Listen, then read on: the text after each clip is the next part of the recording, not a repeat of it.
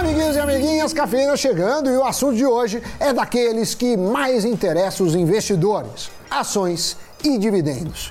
Doni, fala a verdade. Esse é ou não um dos temas preferidos dos nossos espectadores ou de boa parte dos investidores? Sammy Boy, é verdade, esse é um dos temas mais bem-sucedidos aqui do Cafeína. Sempre que a gente faz um programa a respeito disso, as pessoas gostam, pedem mais, o desempenho é bom, então vamos ouvir a voz do povo, a voz dos internautas e fazer um cafeína daqueles a respeito disso.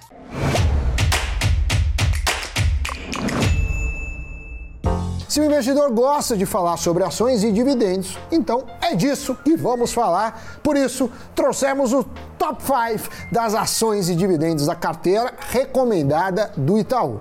Para falar a verdade, Doni, escolher em qual ativo investir nunca foi tarefa fácil. É uma decisão e tanto, cheia de consequências, sejam elas boas ou ruins. Mas escolher no que investir em um momento de baixa da, da bolsa é ainda mais complicado. Taxa de juros elevada, inflação nas alturas, cenário inflacionário, aliás, no mundo todo. Essa conjuntura mostra os seus reflexos nos diversos tipos de ativos. Ao longo das últimas semanas, a gente viu o Ibovespa ficar abaixo dos 100 mil pontos, o dólar bater 5,30 o euro ficar abaixo do dólar pela primeira vez em 20 anos, o investidor não tem um dia de paz. Mas dizem que as crises sempre trazem oportunidades. Além das oportunidades, as crises também, historicamente, fazem com que os investidores voltem suas atenções para os ativos considerados mais estáveis e resilientes, como é o caso do setor de energia, de saúde e os bancões. E por falar em bancões, hoje é a recomendação de um deles que vai guiar o nosso papo.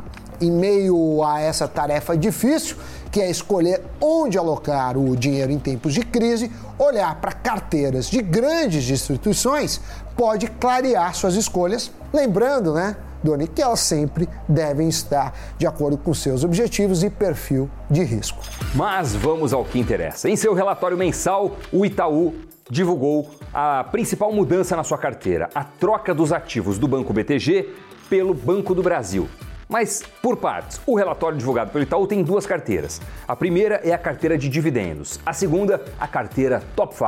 A primeira é formada em ordem pelas seguintes ações: Bradesco, CPFL Energia, Copasa, Telefônica Brasil e Vibra Energia, todas com o mesmo peso de 20% na carteira. Dessa lista, Bradesco tem um dividend yield de 10,9%, CPFL de 12,1%, Copasa 17,1%, Telefônica Brasil com 4,9% e Vibra Energia com 12,6. De acordo com o relatório assinado pelo especialista em Equity Research, o Vitor Natal, essa escolha foi por ações com altos índices de distribuição de dividendos, mas também com previsibilidade de geração de caixa, o que traz um caráter defensivo ao investimento. Natal também explica que a carteira dividendos busca retorno absoluto e não tem a intenção de superar nenhum indicador específico. Ou seja, não é, é ideal, segundo é, ele, comparar a carteira com o desempenho do Ibovespa, principalmente por conta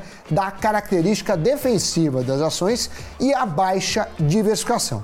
Esse top 5 do Itaú é destinado para os investidores que se interessam em construir um portfólio de renda defensivo e sem foco principal no aumento de patrimônio. Com essa composição, a carteira de dividendos do Itaú fica dividida em 60% de ativos do setor de saneamento e energia, 20% em bancos e 20% em tecnologia e telecomunicações. Agora sim, a carteira Top 5, as cinco principais recomendações do Itaú. As ações escolhidas são PetroRio, Bradesco, Suzano, B3 e Eletrobras. O objetivo dessa carteira, segundo o Natal, é capturar oportunidades de médio prazo. A principal mudança no último relatório foi a troca de Banco do Brasil por Bradesco. Em abril, o Itaú recomendou a substituição de ativos do Banco BTG pelo Banco do Brasil. Desde então, as ações do BB superaram o Ibovespa e do BTG acompanharam o desempenho do índice. Agora, sai Banco do Brasil e entra Bradesco. Vamos entender o motivo. No começo do segundo trimestre desse ano, 2022, o Banco do Brasil estava barato em relação ao seu índice de preço sobre lucro na avaliação do Itaú. Apesar de seguir com essa análise, o especialista de equity do banco acredita que o Bradesco tem um futuro de curto prazo mais interessante tudo está baseado na chance de melhora na inadimplência. Além dos indicadores fundamentalistas, o histórico do Bradesco é outro fator de peso para a ação estar na carteira. O banco é um dos mais tradicionais do país, com uma vasta gama de serviços. Seu valor de mercado chega a 185 bilhões de reais, com mais de 70 milhões de clientes e quase 3 mil agências espalhadas pelo país. Segundo a análise, essa adição faz a carteira ficar menos exposta à volatilidade. E a expectativa do analista é de que o Bradesco alcance um lucro de 28 bilhões em 2022 e um ROI, que é um retorno sobre o patrimônio líquido, de 18,5%. Adicionando o Bradesco, a carteira Top 5 do Itaú ficou composta por PetroRio, Bradesco, Suzano, B3 e Eletrobras. Na divisão por setores, ficou 40% com bancos e serviços financeiros, 20% em commodities e 40% Doni entre energia e saneamento. Lembrando que, apesar de recomendações feitas por uma grande instituição financeira, o investidor só deve aderir o que fizer sentido para seu objetivo e de acordo com seu perfil de risco. Dito isso, Doni, só me resta uma coisa: girar as notícias. Mackenzie Scott, filantropa que ocupa o primeiro lugar no ranking da Forbes de mulheres mais poderosas do mundo, doou 2 milhões e meio de reais para a Politize, organização que busca fomentar a educação política para alunos da rede pública de todo o Brasil. A ONG de Florianópolis está no mercado há sete anos e conta com mais de 80 milhões de usuários em sua plataforma de educação. Seu objetivo é transformar o Brasil em uma democracia plena. E a Amazon comprou a empresa de robô aspirador por 1,7 bilhão de dólares. A gigante varejista vai pagar pelo iRobot 61 dólares por ação, o que representa um prêmio de 22% em relação à última cotação de 49 dólares e 99 centavos. Além de varrer a sujeira, os aspiradores Roomba, que custam até 2 mil dólares, coletam dados das residências, o que pode ser valioso para as empresas que desenvolvem tecnologia de casas inteligentes.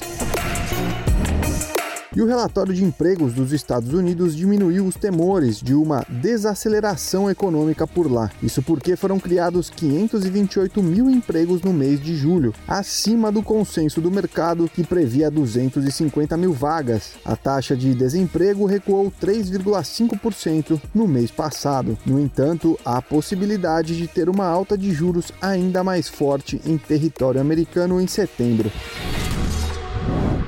Notícias giradas, muito obrigado a você pela companhia, por nos acompanhar aqui no Cafeína com tanta recorrência. Obrigado por deixar seu like, seu comentário e se inscrever no nosso canal. Essa inscrição é super importante para a gente, para que nós possamos continuar trazendo muito conteúdo, sempre e de graça. Valeu, pessoal. Valeu, Sammy Boy. Valeu, Doni. Até a próxima. Tchau, tchau.